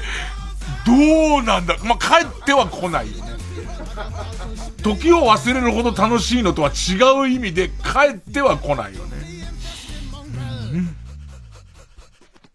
えー、ペンネームどうにもならんよ。壁、クリアですと佐藤しおりが何度も言ってるのに、フワちゃんの格好をした中英と滝上が自撮り棒でのしばき合いをやめない。火ついちゃったんだろうな、なんかな。ネタ以外のところで。火ついちゃったんだよ。ペンネーム北あかりの目覚め。か、カッパの皿って、本当はブヨブヨしてるなんて知らなくて、いたずらに棒で押してすみませんでした。コンコンって言うと思ったんだろうね。分類したかええそんな皮膚感あんそんな皮膚感あんだってなってなんか、コンっていう、コンいててだと思ったら、ブニューでえーって。手に伝わった感じが、思ったのと全然違う。ペンネーム、軍手のイボ対血まみれてんよ。か。カニの実をほぐし取る棒で、カニの実をほぐし取る棒で、足の尿道をほじってくだせアンミカ様どういう風に思いつくんだろう、これ。うーん。ペンネーム、虹色ろうそくか。カップルで動画配信をしている奴らのうちに凶暴な土佐犬を放つことがマイブームです。北あかりの目覚め、木。来たことがなかったんで、あの、ハプニングバーについてよく知らないんですが、今入ってきた警察犬2頭がハプニングということです。違いますね。違いますね。えー何らかの薬物を所持してると思われる奴がいるんでしょうね。えー、ペンネームケイちゃん。き北島総一郎みてえな犬を連れた北島総一郎が、こ こで北島総一郎戻っちゃってるからね。ゴミ出しをしている主婦の尻をじっと眺めている。北島総一郎だからもう犬関係ないからね。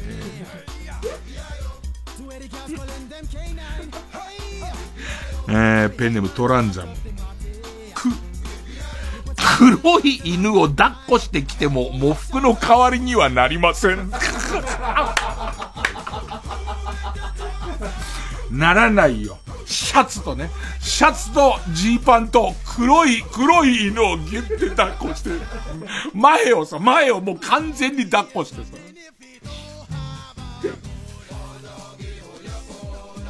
ペンネームサンチョ、ク、クリエイティブです、です。クリエイティブです、私、みてえなやつが、飼ってる犬は細すぎる。ああ。かや可愛いし、見りゃ可愛いんだけど、あの細いやつ、俺犬好きじゃなかった頃はちょい引きだったらなんか、どうやっても折れちゃいそうな犬いるよね。うーん。たまに怖いの入ってくるじゃん。これどうですか？これ俺、俺だけなのかな？怖いの。えー、生地に間でシーマ、く。串で、串で犬を溶かしていたはずなんですけど、気づいたら手元には大量の毛だけで犬は消えていましたとさ、報いの見てやつ。ずーっとこうやって解いてて、抜け毛の時期だからすげえ抜けんなーって思いながらずーっと解いてて。で、いなくなっちゃった。ええ、え、え、っていう。ね、本体、え、え、え、つって。チェリマツ。く、草間彌生の攻略法を教えて、シリ。寝ている間は無防備なので棒で力いっぱい殴りましょう。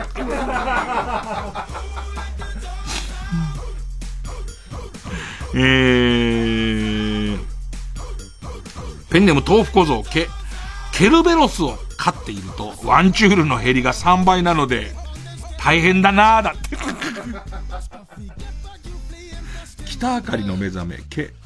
結婚相談所に犬を抱いてくる女性は、かなりめんどくさそう。あー、なんかめんどくさ、確信はないけどって書いてますけど。めんどくさそうですね。なんででしょうね。なん、なんかわかんないですけどね。えー、ペンネームボブサップ。け、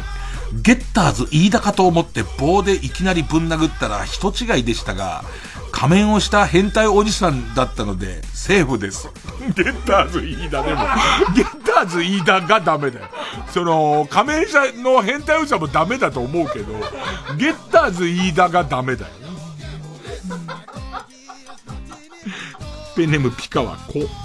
校庭に迷い込んできた犬の数が今日、ついに生徒数を超えました。すごい量来たね。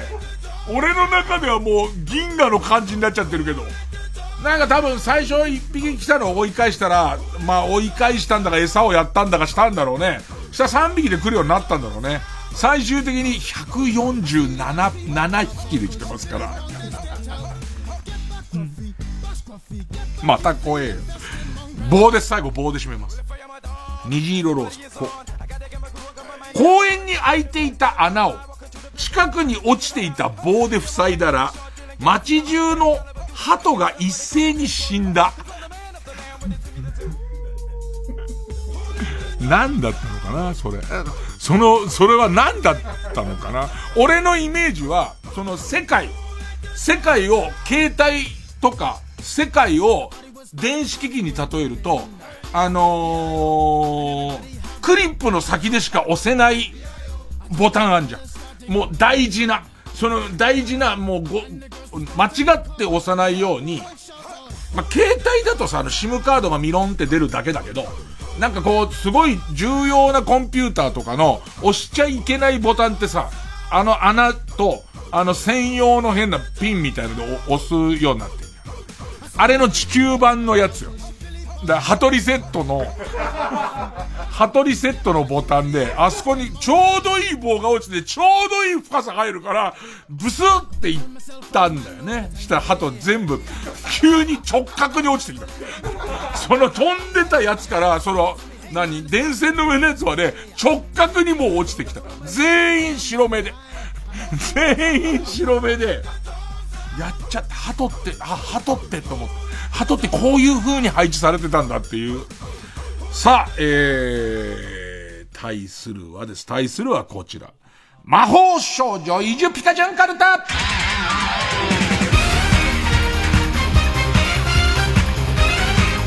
ペンネーム豆腐小僧。さあ、サラダチキンに蘇生魔法をかけて、不死鳥炭、不死鳥爆弾ピカの巻。サラダチキンってさ、ダイエット始めた頃超うまいのにさ、なんで途中で憎くなってくるのかね。この野郎ってなってくるのかね。同じく豆腐小僧さ、鎖骨をピンポイントに狙ってマジカルステッキを振り下ろす、振り下ろすイジュピカちゃん。ゴツッとした棒だもんね、もうね。魔法じゃないもんね。あの、こんもりなってるところを鎖骨にガッ一番折れやすいところペネムニトロ、さ、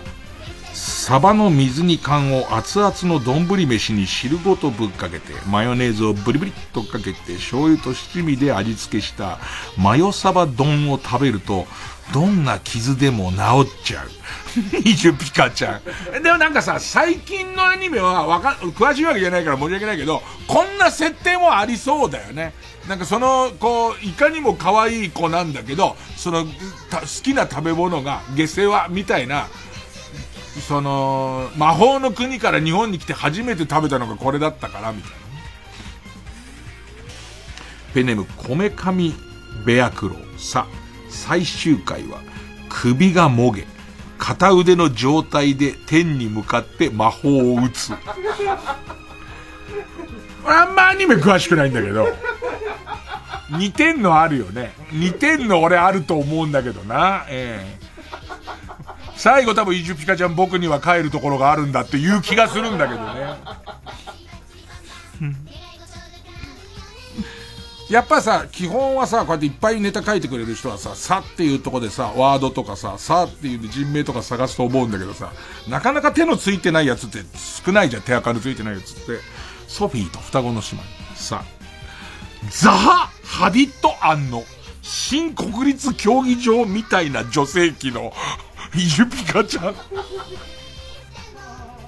ザハ案でおなじみの。無事、東京オリンピックも済み、みんなの忘れてるザハーンでおなじみの。も、森元首相があんな生牡蠣の垂れたみたいなやつって言い放った。生牡蠣の垂れたやつみたいな女性器なの？そのてか、ザハ、ハディットまで。ハディットはもともと俺覚えてないもん。ザハアンだもんね、もうね。ザハアン。うんペンネームソフィーと双子の姉妹さ。3ヶ月間魔法を使わなかったら、普通の人間になれると言われ、恋する男性のために我慢をするも、3日目に、魔法で、ミンミン餃子をお取り寄せしてしまう。気軽に使ってんじゃねえか。気軽に使って楽天でなんとかなりそうじゃねえか、お前、普通に。イジュピカちゃん。ペンネームニュー川崎し、しけ目を集めて回復魔法で新品同様のタバコを作るイジュピカちゃん。ほぐして巻く。ねえ、ほぐして巻く感じでね。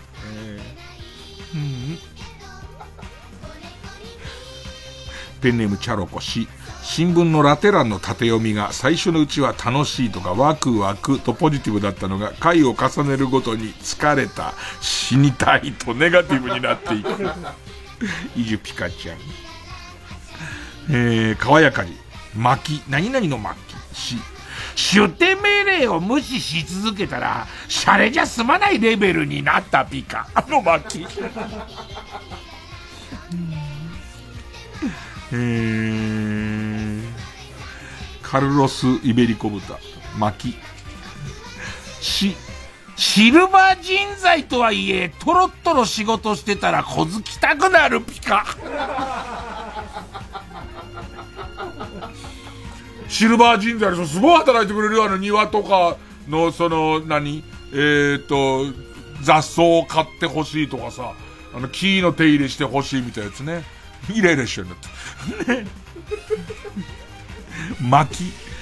チェリマツ、し、汁男優は何人集まろうが、所詮汁男優ピカンの巻き。違う、この巻きで、そう言われて頑張るんで、汁男優が、知る男優になる前何やってたのみたいな人がいっぱい集まって公演を作るっていう。最終的にみんなで公演を作るっていう。ね。でいて、えー、知る公演ってみんな呼んでるんだけれども、なぜそこが知る公演って呼ばれてるか知らないんですよ。それで一番高齢のもうおちんちもほとんど汁も出なくなってるおじいさんが、最後その知る公演のブランコを前と後ろにずっとこうしながら、命短し恋せよ乙女を歌うっていう、あの感動的なお話ですからね。うん。ペンネームケイちゃん。し、雑だな。純烈とリリコの回転ベッドを高速回転させて、遠心力で二人を壁に叩きつけるイルピカちゃん。あのさ、純烈とはさ、なんだっけ、お、えっ、ー、と、三文字の、えっ、ー、とね、えー、お題さん。お題さんとだからね、純烈と C で純烈も引っ込められなくなってるけど、ね、急に魔法界でぐるぐるぐるぐるぐるぐるぐるわードーンつって、別々の方向に飛んでいくから。別々の方向にリリコとお題さんが飛んでいくからね。うん、ペンネーム。呆れた人がする、呆れた人がする表情。し、下北沢の居酒屋で、から重量、重郎あたりの自伝から引っ張ってきたような、手垢のつきまくった演劇論を交わしている三流劇団員に絡み、ぶん殴り合いの末に、意気統合し、次回公演のチケットを全日程買うイジュピカちゃん。ペンネームボブサップ。し、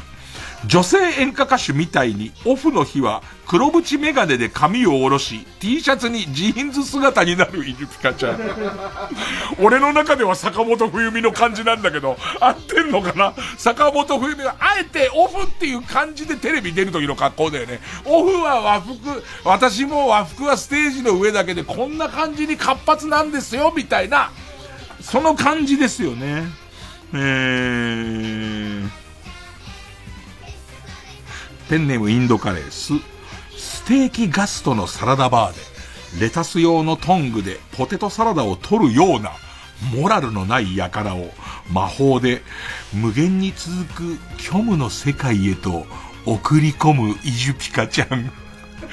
いや、悪いことですけど、悪いことですけど、虚無の世界ですからね。さっきのマリオカートの裏技失敗した時に行くところですからね。やった途端、自分はもういいや、めんどくせえから、つって、ポテサラトングで撮ってたら、急に後ろからビリッとしたと思ったら、真っ暗な空間にただただ落ちていく感じがあって、ポチャンってなる感じ。えー、ペンネムピカは、す、駿河屋に買い取り依頼をした、アニメ関係者のみに配られたノベルティが、思ってたよりも安く、舌打ちするイジュピカちゃん。これアニメの輪に入ったらすごいよね。アニメのその何話かにね。えー、ペンネームマイペース。すっかり顔なじみになったクジラ屋の店主に、もしよ、売れねえ魔法少女が来たらこれで食わしてやってくれよ、と、幾ばくかの金を預けてゆく。えー、イジュピカちゃん。もう、イジュピカちゃんの名を借りて、あの人のエピソードぶち込んでくるパターンは、あっていいと思う。俺はうーん。もう、2時34分なら行っていいかな。ソフィーと双子の姉妹。す、すごいイラ、イラマチを食らうもん。どんなカルタなんだよ。すごいイラマチを、これ食らう、これね、すごい、俺、これ迷ったんだけど、イラマチオは、誰がどうするもんなのかのその、関係がわかんないんで、要するに、すげえ、イラマチをさせられるもん。人差し指と親指で円を作り、I'm OK! と、白目の笑顔で答える。イルピカちゃん。アイムオッケーは確認しないと危ないから。危ないから、やっぱり。あの、呼吸の限界が、酸素の限界があるから、必ずもう、委員会の方で決めてるから。何回に1回か確認して、アイムオッケーが言えてないと、途中で失格に、何かわかんないけど、イラマチオが、イラマチオが失格になりますからね。うーん。えー、ペンネーム、ペンネーム、えー、マイペース、せ、税務調査で見つかった二重帳簿を魔法で召喚したサラマンダーに焼かせることで、証拠隠滅するイジュピカちゃん。えー、ペンネームセレムラ、そ、ソルマックのお世話にならないと気持ちよく起きられない朝が続くイジュピカちゃん。荒れてんね。相当胃がやられてるね。えー、ペンネーム BJ サトル、そう。蕎麦湯の魅力に気がつくと、少女から大人に、大人になったと、えー、魔法ステッキが判断して魔法が使えなくなってしまうイジュピカちゃん。少女、魔法少女の原則はもう少女でないと魔法が使えなくなっちゃうっていう決まりだから、蕎麦湯がうめえなって思うようになった。蕎麦湯なきゃ始まんねえって思った日から、もう全く魔法が使えなくなりますから。ペンネームソフィーと双子の姉妹絶好調。そ、そっくり感、そっくり館、キサラで、こっそり、蜂蜜二郎専門のモノマネ師として働いているイジイジピカちゃん。蜂蜜三郎でしょ蜂蜜三郎って出てくるんでしょえー、ペンネームどうにもならんよ。そう。ソロパートは下手くそすぎて聞いてられないけど、サビのユニゾン部分はまあまあ聞いてはいられるタイプのアイドルグループが、またバラエティ番組で浸透もしていねえキャラを前提としたトークして失敗してるピカの巻。私たちがせーのって言ったら、うるせえよっていうえー、そんなところですかね。さあ、えー、リスナー投票いきますかね。えー、勝ったと思う方のカルタが、えー、令和犬棒カルタならメールの件名に、メールの件名に漢字で犬棒。魔法少女、イジュピカちゃんカルタが勝ったと思う人はメールの件名にカタカナでイジュピカと書いてください。で、メールの本文に住所、氏名、年齢、電話番号を書いて、これからかかる曲の間に送ってください。投票は1人1回で、抽選で3名様にバカ力カードをプレゼントします。メールアドレスは baka.tbs.co.jp baka.tbs.co.jp です。じゃあその曲です。樋口愛で祈り受付開始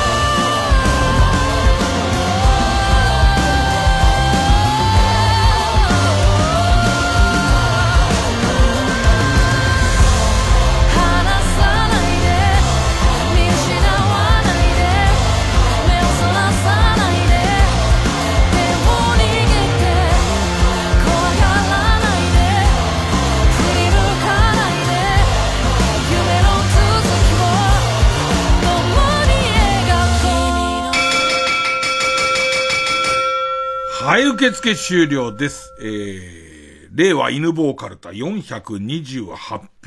魔法少女イジュピカちゃんカルタ490票。勝ったのは魔法少女イジュピカちゃんカルタです。犬棒も好きだったけどな、あの公園に棒こうやって刺したら鳩が一斉に、一斉に落ちてくるやつ俺すげえ好きだけどね。ええー、なんか、こう、夜の2時半ぐらいに、そんなこと言われたらって思わなかったみんな。そんなこと言われてもって思ったでしょうね。さあ、えー、ということで、イジュピカちゃんは他行に進みます。で、令和犬坊は家行に、えー、家行のまんま、えー、二軍落ちということになります。で、えー、次回です。えー、次回の対戦相手はこちら。みんな大好きカレーライスカルタ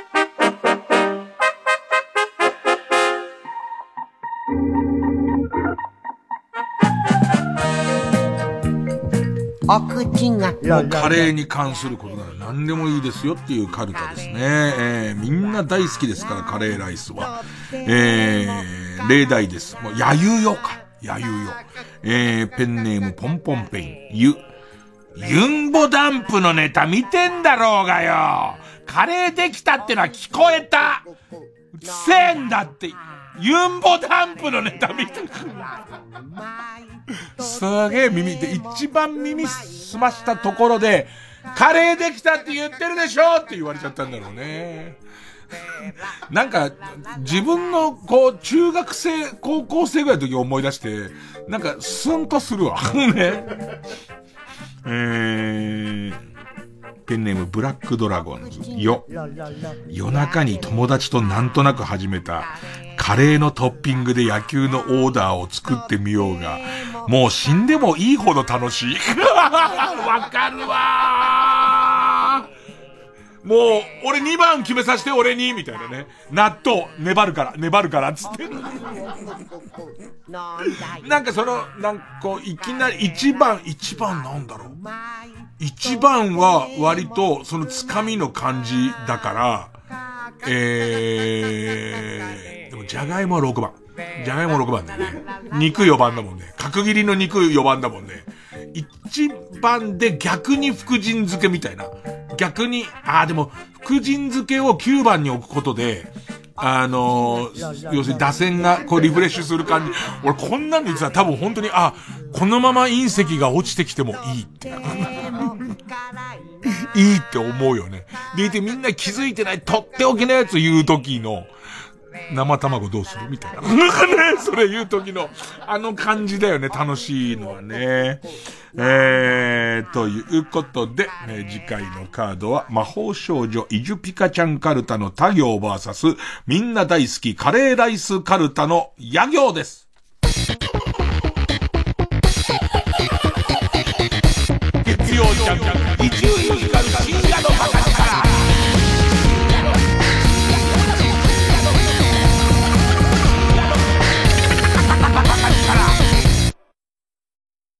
玉結び11年のご愛顧ありがとうございました。赤江玉緒です。皆様への感謝の気持ちを込めた玉結び in 武道館10年の実り大収穫祭 DVD 特典映像満載で販売中です。詳しくは TBS ラジオホームページのイベント情報をチェック。笑顔が詰まった永久保存版。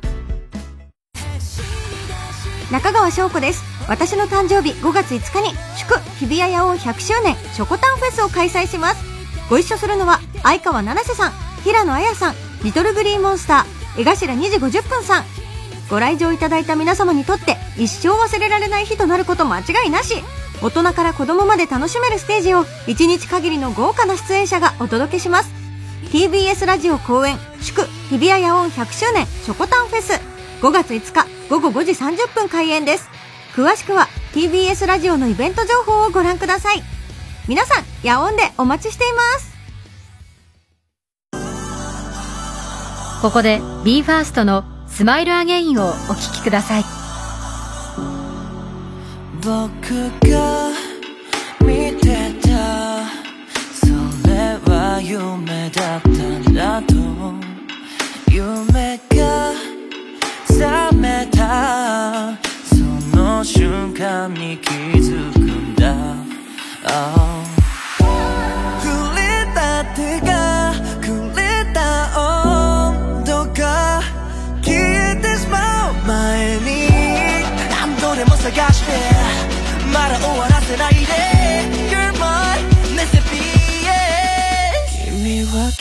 later. Uh. Smile.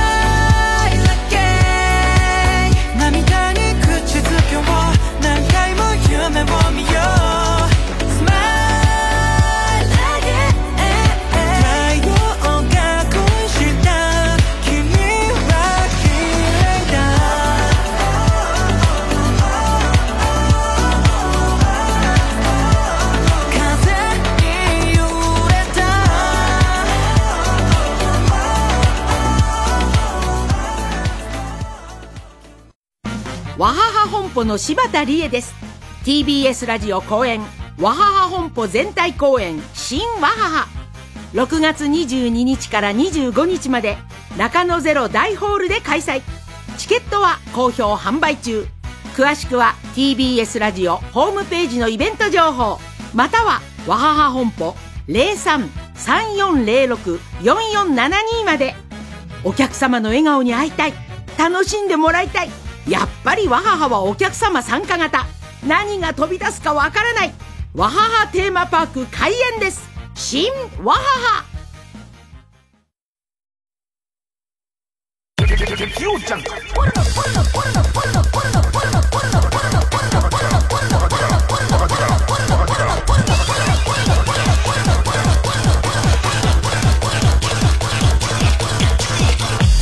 深夜のバカ力。暮らしの裏ヒント手帳。急にっていうぐらい久しぶりですよね。こう、まあまあ、コロナもなんとかこんな感じになって、割と表も出歩けるようになって、えー、まあいつも行ってるようなとこ、いつも歩いてるような道でもちょっとこう頭の中切り替えるだけで、えーっと、面白い毎日が送れますよというヒントをもらってています。えー、例えばペンネームシーラバカンス。ヒント。外でおしっこをするたびに、これも公衆便所でも友達の家でもいいです。外でおしっこをするたびにその場所を Google マップに登録していきましょう。マーキングをすることにより、自分の縄張りが増えた気分になるでしょう。ああ、いやでもなんか、面白いよね。次、このあたりっていう感じししない？なんか。次、ちょっとこの、練馬区で一回ちょっとおしっこしといた方がいいかなの感じとか。二人用でやりたいよね。共同の、共有のマップ情報を作って、お互いをこう囲い合うみたいな、その感じとかいいよね。えー、続いてですね、ペンネームワニ川。ヒント。紙コップを二つ用意し、それぞれコーンスープと紅茶というように、ほぼ同じ温度の液体で全く違う味のものを入れた状態で、パソコン作業等に集中してください。気づかずにコーンスープを飲もうとして紅茶を飲んでしまったとき、すごくびっくりするとともに、紅茶ってこんな味なんだ、と新鮮さを取り戻すことができるので、おすすめです。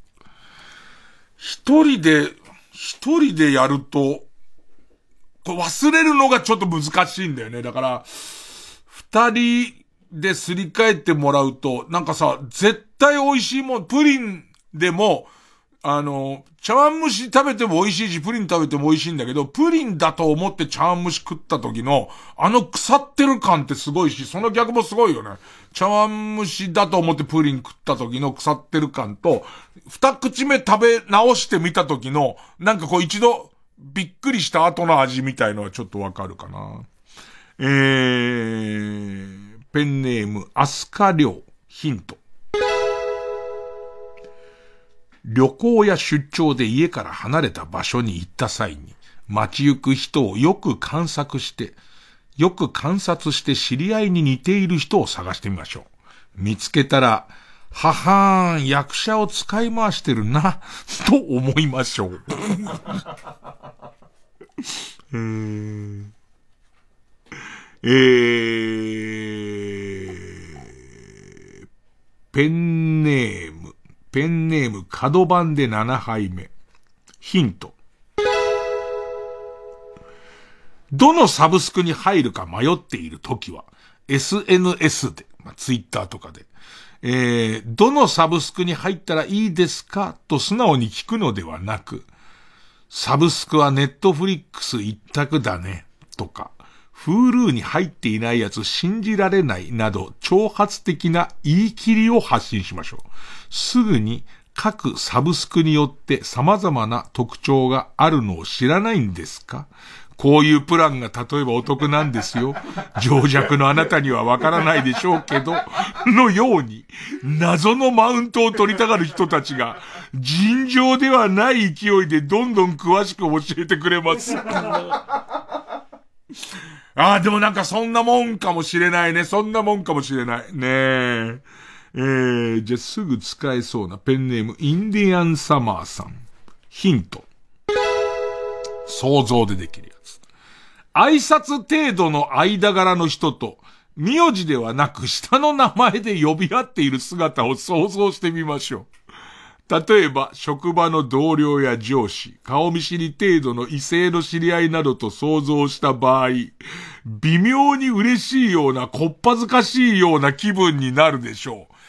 吉井2って、えっ、ー、と、フルネームなんていうの ?AD、新 AD の吉井くん。たけるさって漢字じゃん。漢字じゃん。何光るっていう、もしくは、篠岡県の県、なんか、全然違う、想像するだけでなんかゾワゾワってするね。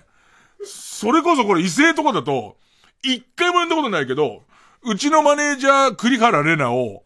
レナーって言った。なんだろう、うわ、言うのの、言うのの、もうすでにちょっと、俺ですらそうだから、それこそ業務の話しかしてないさ、その、ディレクターの金子とかが、頭の中でうちの栗原を、なあ、レナーって言うの想像してみ、なんか。でか、口出したらすごい、口出すと、わーってなるよ。なんか、わーってなる。わーってなるわ。うわー、いつも、名字しか呼んでない人の名前を、その、お、ね、思い出すのもちょっと、なあ、ジンベエ。誰だよ。ねジンベエなんていねえよ、一人も。いやー、ちょっと暮らしの裏ヒントですごい久しぶりにやりましたけど、こういうなんかちょっとした気づきのある、ちょっとした遊びを、えー、送ってもらっているコーナーです。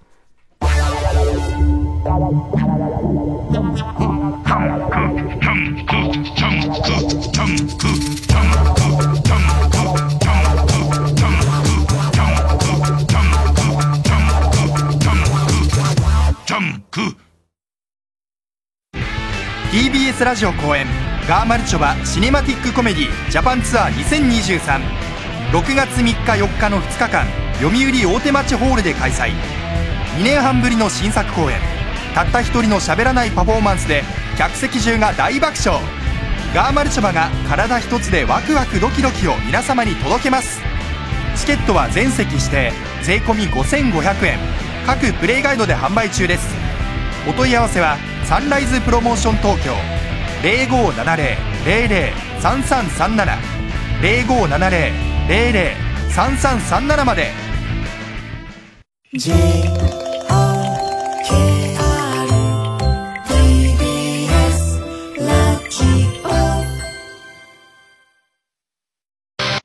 金曜夜12時からのマイナビラフターナイトでは今注目の若手芸人を紹介しています。ピカチュウの目覚まし時計がチリリリリリリリリリなん芸人とリスナーこそ東大に行けマイナビラフターナイトは毎週金曜夜12時から TBS ラジオジャンクこの時間は小学館マルハニチロ他各社の提供でお送りしました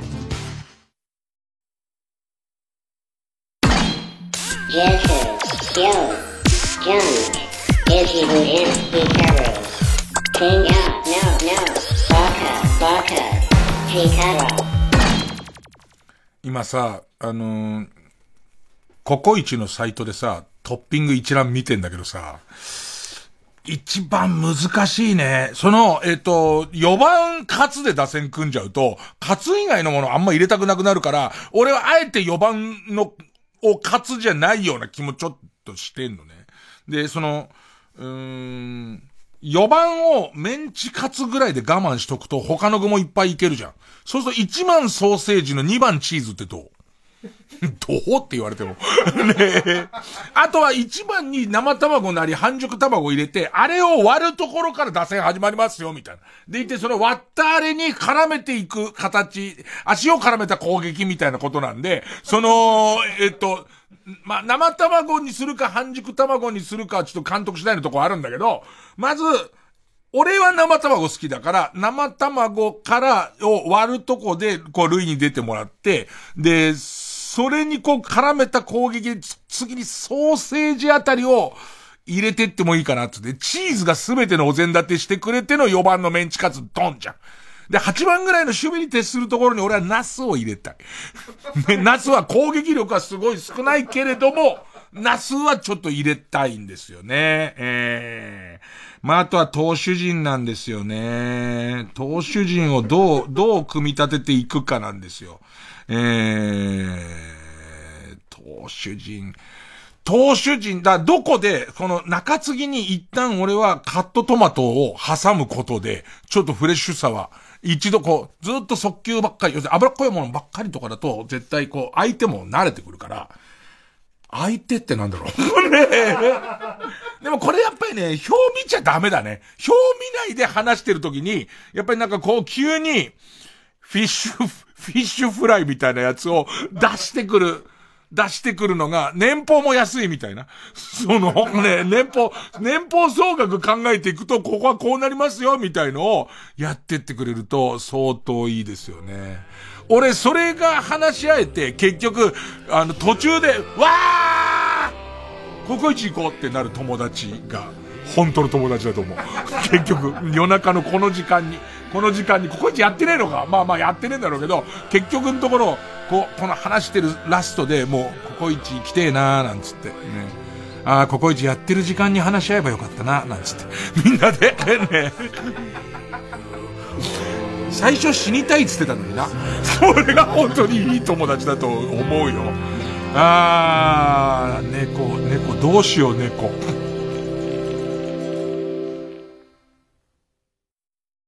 TBS ラジオ公演桂文鎮大東京独演会。4月28日金曜日から30日日曜日の3日間国立劇場小劇場で開催。お客様の声で演目が決まる大好評リクエスト寄せを今年も行います。日替わりで登場するゲストにもぜひご期待ください。チケットは全席指定税込5500円。各プレイガイドで販売中です。お問い合わせはサンライズプロモーション東京。0570-003337 0570-003337まで。TBS ラジオ